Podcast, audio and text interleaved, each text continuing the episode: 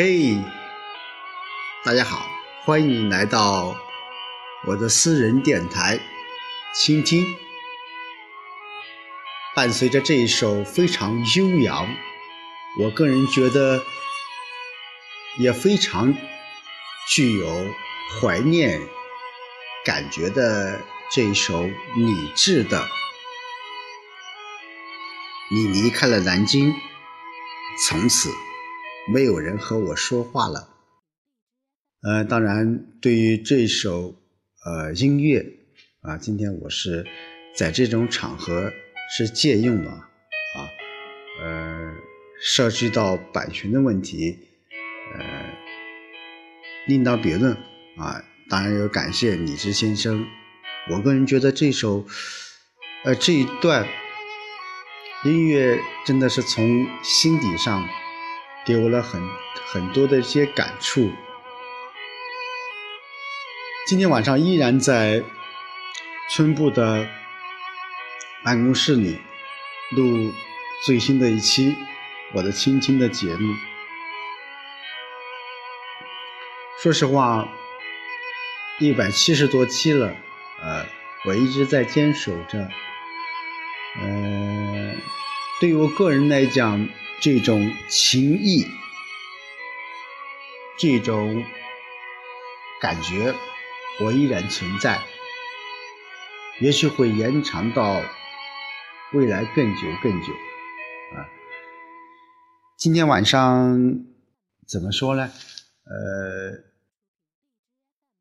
和很多很多一些朋友、同事，包括。有很多一些以往的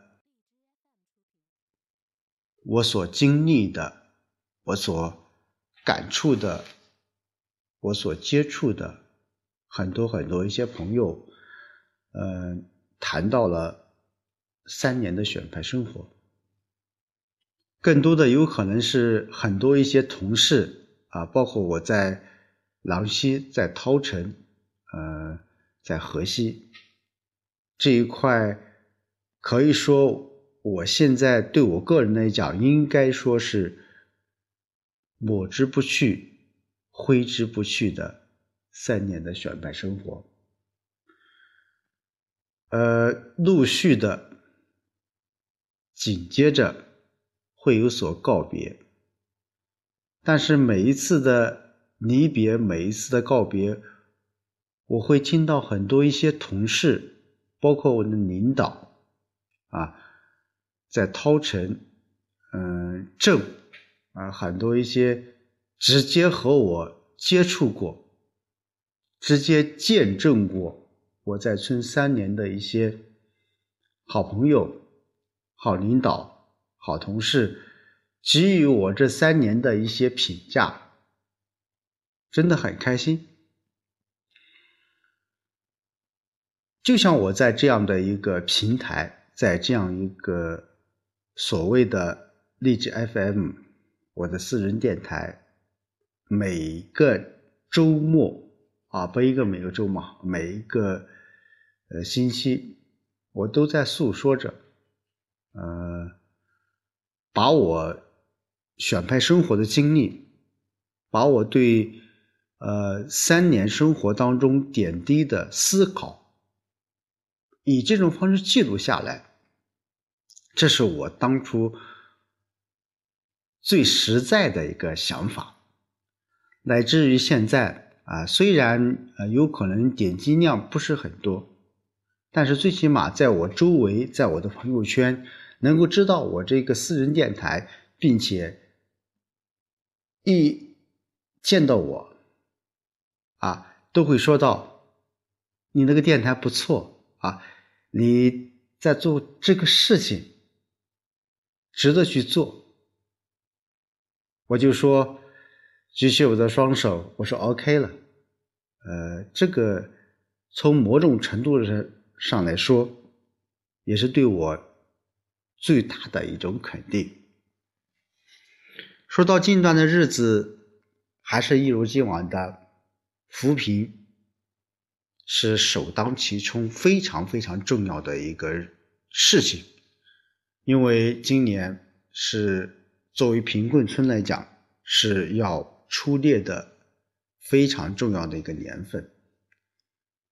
呃，近期无论是市里面的督察、省里面的督察，我们都在完善的相关方面的一些资料。呃，有很多人说，你都结束了，你还在做些什么？我跟很多人说的最多的一句话就是说，我想站好最后一板岗，我会把我很多一些东西在最后时刻要做好，要完善好，所以。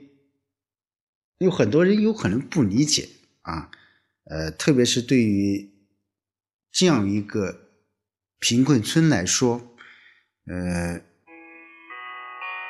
就尤为的不易。为什么呢？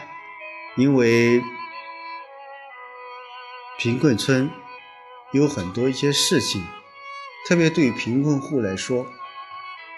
呃，十九大过后，我们提出更多的是一种安全感、幸福感、获得感。特别这三感对于我们从事基层的每一个扶贫工作者来说，特别是一种获得感和幸福感尤为深刻。精准扶贫对于每一个。从事基层扶贫工作者，特别是我们从事一线的扶贫工作者来说，体会的尤为的深刻。呃，在这样的一个节目当中，我不止一次的说到了农村的扶贫，不仅是我们说所谓的物质上的给予。更多的应该要给予关注，给予同情，给予鼓励，给予精神上的慰藉。特别是对于农村的留守儿童、留守老人、留守妇女。对于他们来说，物质上的给予和帮助是他们所需要的，但是有可能给予他的更多的有可能，他和你说一句话，他和你谈一次心，他和你讲一讲家常，唠一唠心里的烦心事儿。我们现在所谓从事的基层工作，大部分都是从城市里面选派到农村去工作的。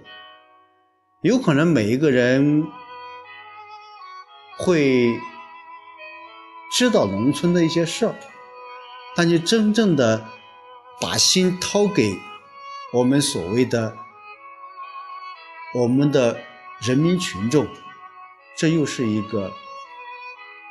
非常大的一个思考的空间，或者说留予给我们每一个选派干部去发展的空间。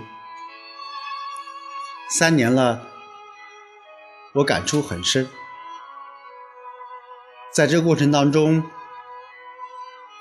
我遇到了很多一些智障者、精神疾病患者。